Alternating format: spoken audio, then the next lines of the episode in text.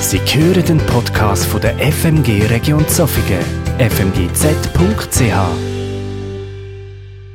In der Retrette, wo wir als Gemeindeleitung Anfang von dem Jahr hatten, haben wir uns entschieden, dass die Jahreslosung 2024 nicht einfach nur am Anfang von dem Jahr in unserer Gemeinde erwähnt wird, sondern immer und immer wieder soll zur Sprache kommen. Alles, was ihr tut, geschehe in Liebe.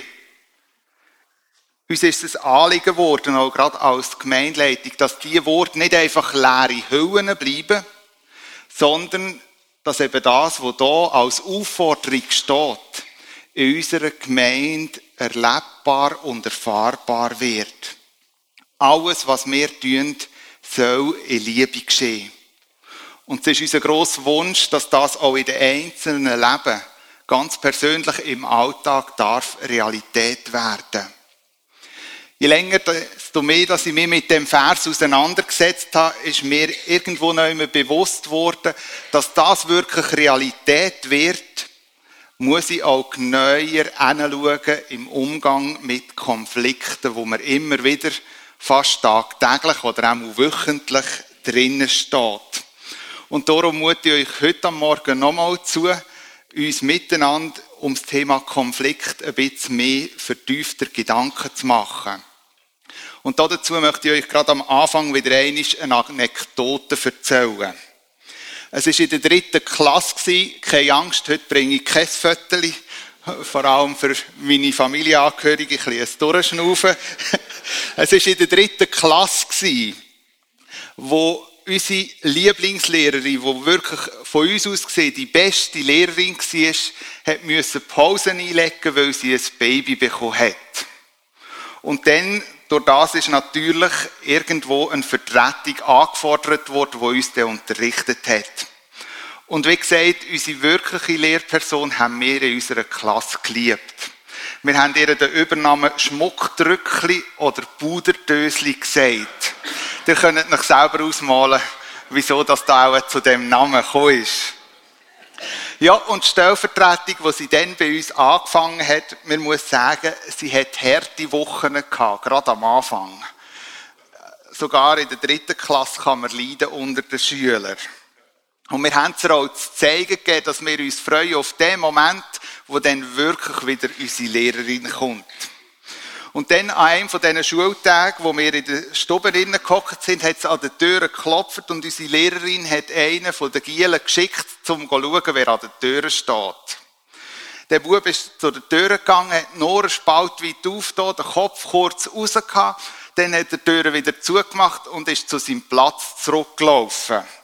Und während er zu seinem Platz zurückgelaufen ist, hat er lautstark durch das ganze Zimmer durchgerufen, Entschuldigung, der Ausdruck, es ist nur ein Mongo, der hat bei uns gar nichts zu suchen. Und dann ist er wieder abgehockt. Aber als er abgehockt war, ist die Türen aufgegangen und der, der eben draussen angeklopft hat, ist reingekommen. Und etwa eine Sekunde später sagt die stellvertretende Lehrerin zu uns, darf ich vorstellen, das ist mein Mann. Wir haben innerlich schadenfreudig gelacht und haben es dem Kollegen innerlich ein bisschen gönnen Wie genau das die Lehrerin noch das Ganze aufgefangen hat, kann ich euch nicht mehr erzählen. Aber seit dem Tag hat sie den Respekt von unserer Klasse gehabt. Und wir haben gefolgt, was sie eben hat wollen. Die Situation hat mir gezeigt, die Kinder haben gab gewisse Sachen zu sagen, wo die Erwachsenen Maximum denken. Ja, in jungen Jahren, da sagt man doch so einiges. Das, was man denkt, liegt schnell auf der Zunge. Und die Kinder sind eigentlich prädestiniert, alles zu sagen, was sie beschäftigt. Und die Erwachsenen stehen je nachdem nebendran und schämen sich oder möchten vielleicht sogar in den Boden versinken. Doch je älter Kinder werden und näher zum Erwachsenen kommen, desto mehr verändert sich das Verhalten der Kind eben im Erwachsenenwerden. Das Verhalten und das Kommunizieren wird anders. Wir beobachten zwar immer noch gleich viel und je nachdem nehmen wir auch noch gleich viel wahr, aber Erwachsene sagen nicht mehr ganz alles, was sie denken. Und je nachdem, wenn wir dann noch kritisch irgendetwas gefragt werden von einer Person über eine Meinung, dann kann es dann schon passieren, dass wenn wir eigentlich ein bisschen negativer denken, auch bei den Schweizer ist es, glaube ich, so, dass wir dann das Ganze versuchen, möglichst blumig und in Watte packt weiterzugeben. Kennen ihr so Situationen? Und dann gibt es noch etwas weiteres, wo man beobachten kann. Nämlich, dass uns einfacher fällt, über jemanden zu reden, wenn er nicht da ist. Als mit ihm zu reden.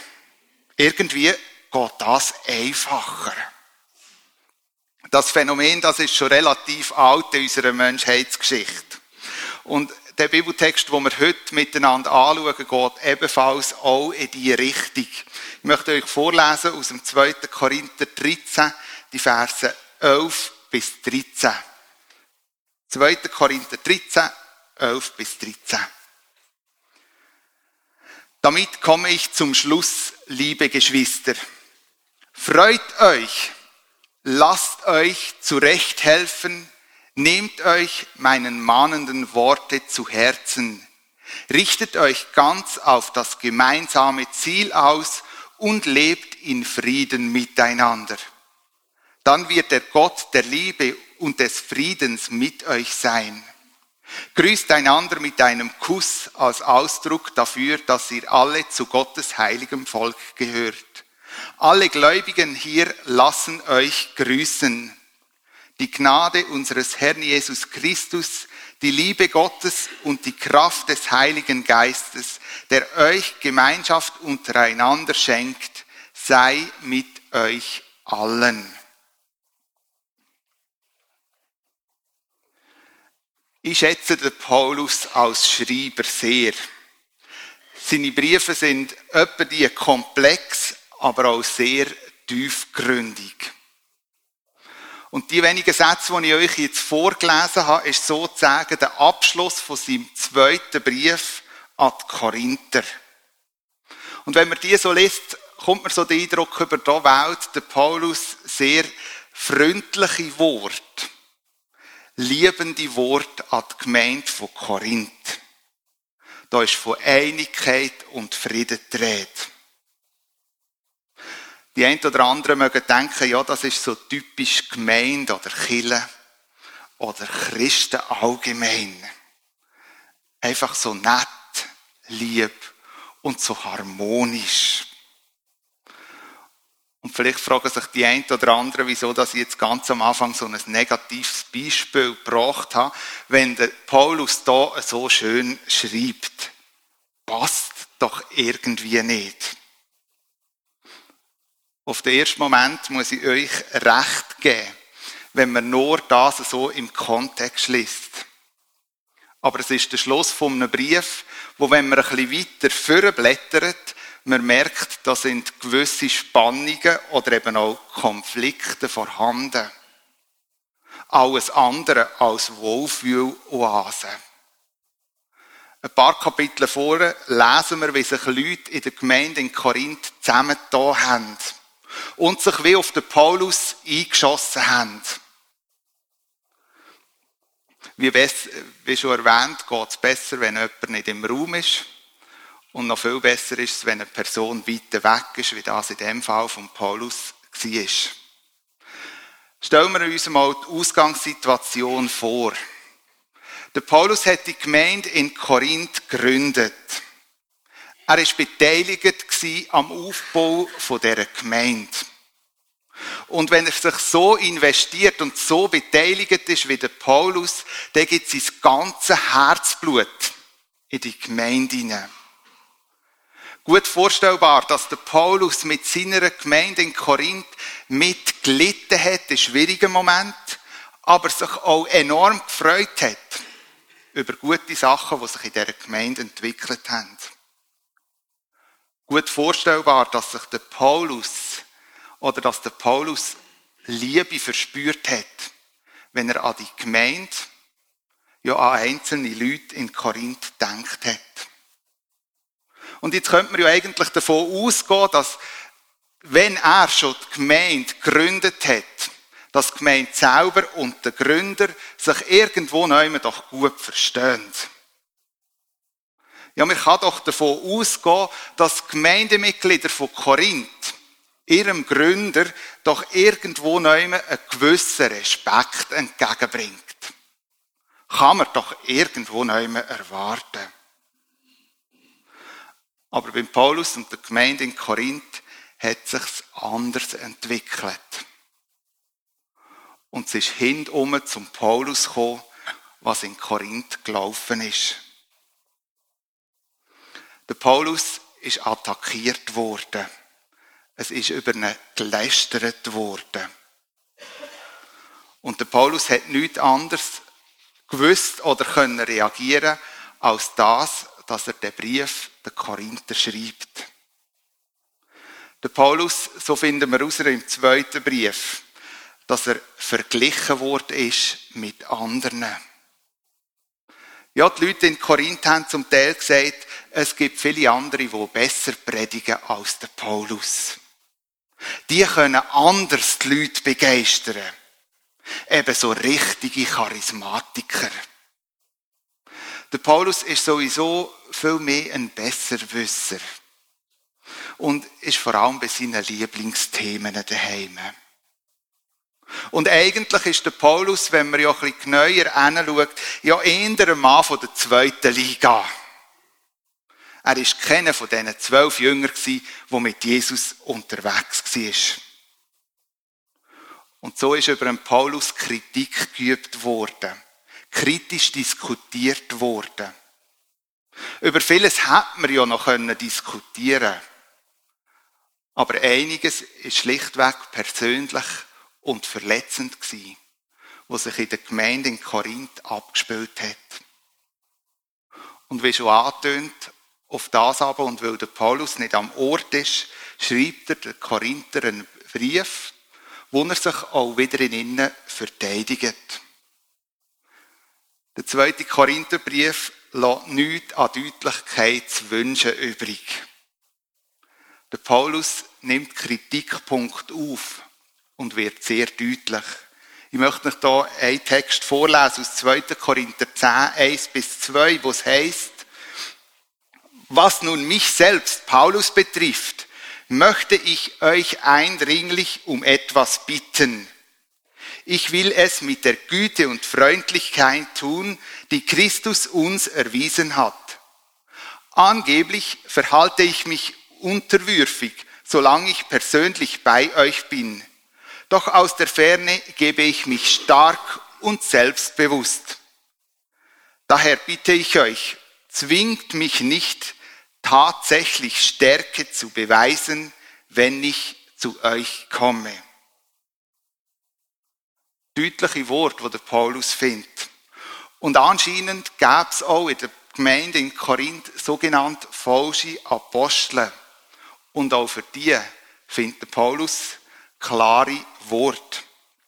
Dabei bin ich überzeugt, dass ich mich in keiner Beziehung von dieser diesen Superaposteln verstecken muss. Mag sein, dass es mir an rhetorischen Fähigkeiten fehlt. An Erkenntnis fehlt es mir ganz sicher nicht. Das haben wir im Umgang mit euch bei jeder Gelegenheit und in jeder Hinsicht bewiesen. In der Gemeinde von Korinth geschieht Unrecht. Und der Paulus, sein grösster Wunsch ist es, in die Gemeinde nach Korinth zu reisen. Doch vorher braucht er den Brief, wo er ganz klar zu den Gemeindemitgliedern redet. Vielleicht taucht jetzt beim einen oder anderen die Frage auf, ich meine, wenn jetzt so die Konflikte offen liegen, die geherrscht haben, wie kann es denn sein, dass man am Schluss von so einem Brief wo der Paulus schreibt, zu so schönen Wort kommt. Der Paulus Kass.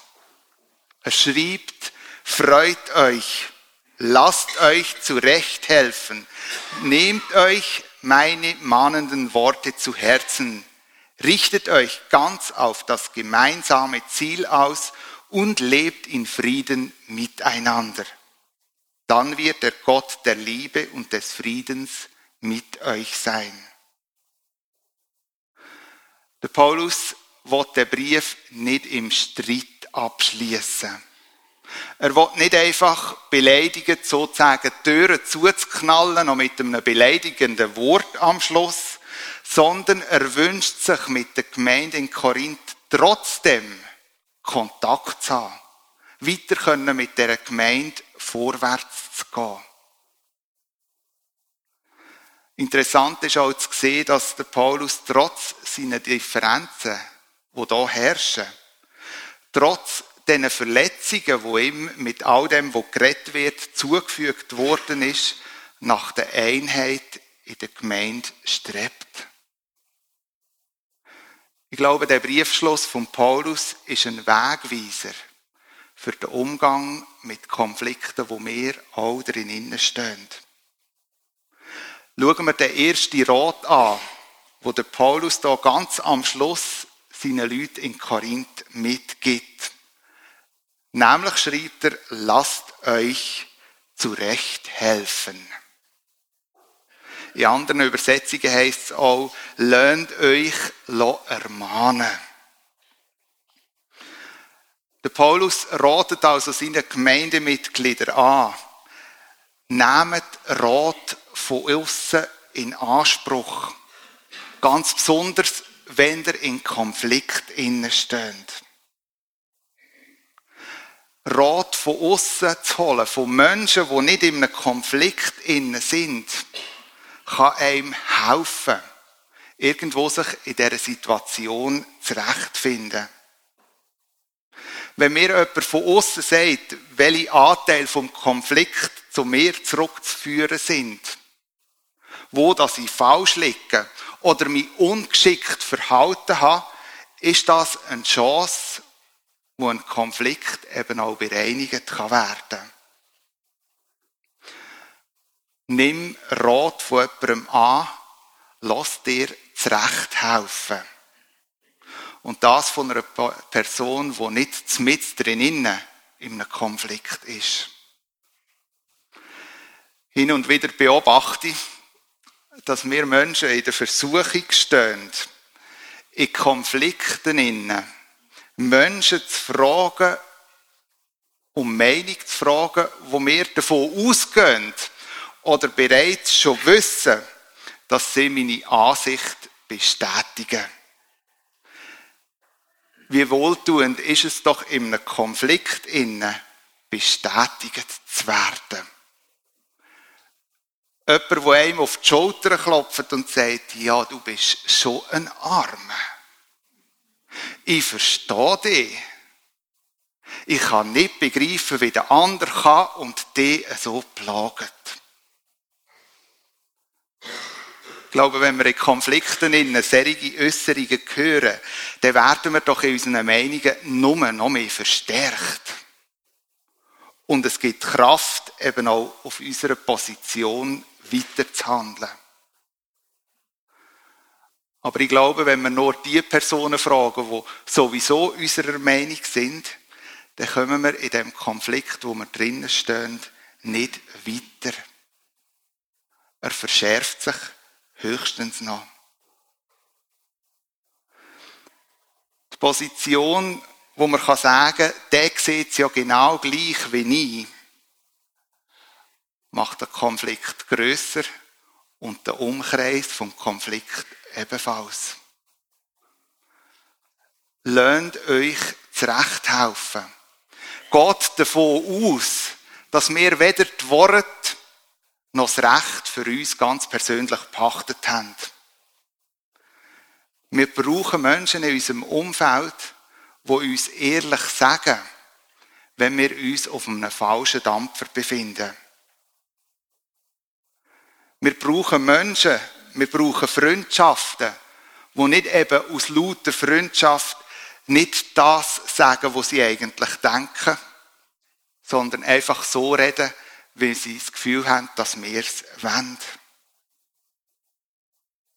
Wir brauchen Freunde, die andere Perspektiven in Konflikte drin hineinbringen.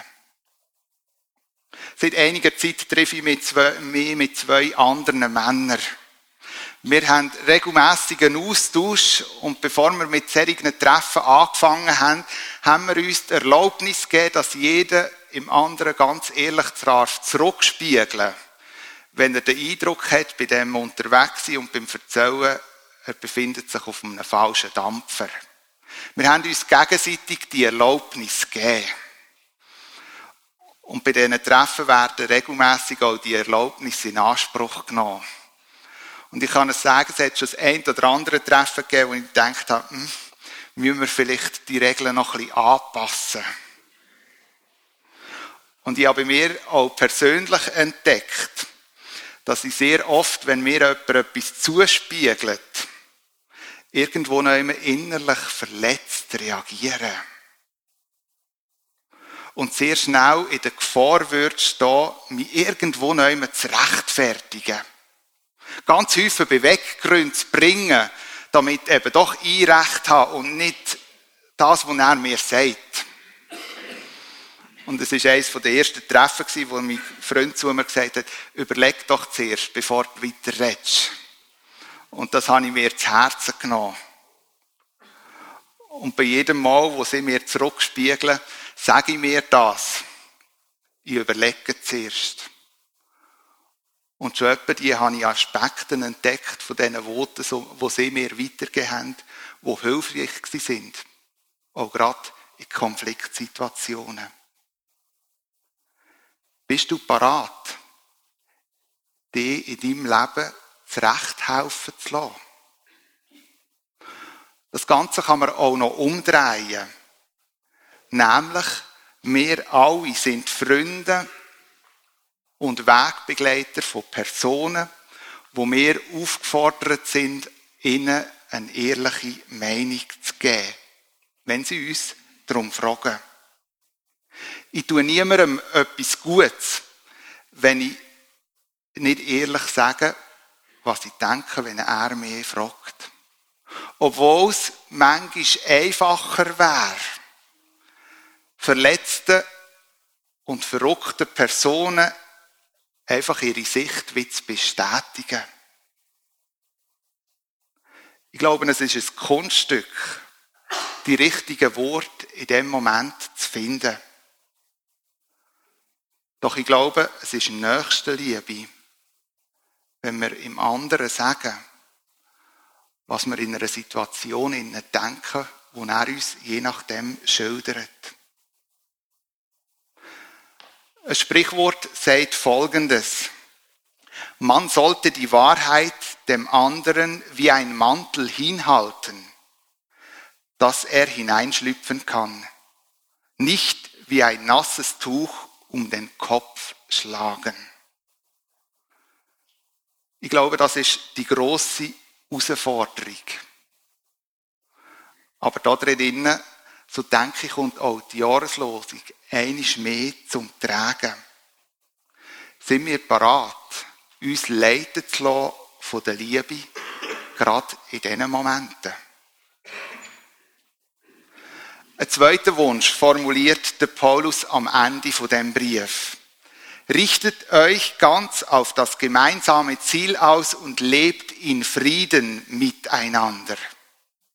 Ich muss da vielleicht korrigieren. Es ist nicht ein Wunsch von Paulus, sondern es gibt für ihn wie keine andere Möglichkeit, nämlich einem Frieden nachzujagen. Es gibt für ihn keine andere Möglichkeit, damit Konflikte können beigelegt werden, damit Versöhnung kann stattfinden und dass man eben wieder miteinander in Frieden kann leben. Für den Paulus ist es undenkbar, Streit beizubehalten, sogenannte Schützengräben einander gegenüber aufzubauen. Für ihn ist klar, Jesus gibt uns Gebot von der nächsten Liebe. Und wer Jesus nachfolgt, soll nächste Liebe leben.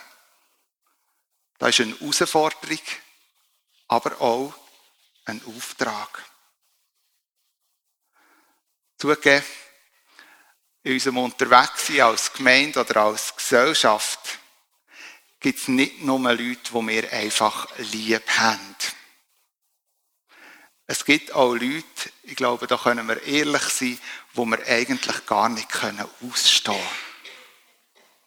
Weil sie so ganz anders sind als wir oder je nachdem, weil alte Geschichten irgendwo noch mitspielen. Es gehört zu unserem Leben dazu, dass es solche Personen gibt. Es ist wie unvermeidlich. Das ist, wir können sagen, wie die Spuren vom Sündenfall ganz Anfang der Menschheit. Aber, und trotzdem, wenn es auch uns unerfüllbar scheint, haben wir das Aufgebot bekommen, den Auftrag, wo Jesus uns auffordert, in Nächstenliebe miteinander zu leben. Jesus weist uns auf die Liebe und auf die Vergebungsbereitschaft hin. Und meistens tönt es leichter, als dass es dann im Alltag ist. An wie vielen Orten, auch unter Christen, auch in Gemeinden innen, ist von Nächstenliebe wenig zu spüren. Weil uns häufig das andere Verhalten einfacher fällt. Doch das Gebot von der Einheit, vom Frieden bleibt. Wo in deinem Leben wäre es dran, wieder die Einheit zu suchen in Beziehungen. Wo wäre es dran, Frieden zu suchen? All die Gedanken, die tönen ganz schön nach sehr viel Arbeit. Und vielleicht sitzt jetzt der eine oder andere heute Morgen da und denkt, wie wenn ich nicht schon genug anders hätte. Leist jetzt noch gerade einen oben drauf. Darum möchte ich euch den letzten Vers aus dem Text mitgeben, wo es heißt, die Gnade unseres Herrn Jesus Christus, die Liebe Gottes und die Kraft des Heiligen Geistes, der euch Gemeinschaft untereinander schenkt, sei mit euch allen. Der Vers ist uns oder den meisten sicher gut bekannt. Und je nachdem hört man ihn immer und immer wieder. Und je nachdem kann es auch passieren, dass die Worte einfach so an einem abrieseln. So Routine geworden ist. Aber in dem Vers ist enorm viel Inhalt drinnen. Der Paulus schließt den konfliktreichen Brief mit einem Gedanken von der Hoffnung ab. Und er verweist auf die helfende, barmherzige und gütige Hand Gottes. Die Gnade unseres Herrn Jesus Christus erinnert mir, dass mir vergeben worden ist. Und dass mir auch immer und immer wieder vergeben wird, wenn ich im Ringen um Frieden und Liebe versage und nochmal versagen. Es ist die Liebe Gottes, wo mir zeigt, dass ich von ihm geliebt bin und die Liebe auch darf weitergeben. Und es ist die Kraft vom Heiligen Geist, wo mir bewusst macht, dass er in mir wohnt, in mir am Wirken ist. Ich nicht allein auf mich gestellt bin, er meiner Seele und meinem Herz Kraft, Mut und Zuversicht gibt. Mit diesen letzten Worten von Paulus, glaube ich, können wir es wagen, Konflikte nicht mehr zu scheuen und gleichzeitig immer wieder um einen Frieden zu ringen. Amen.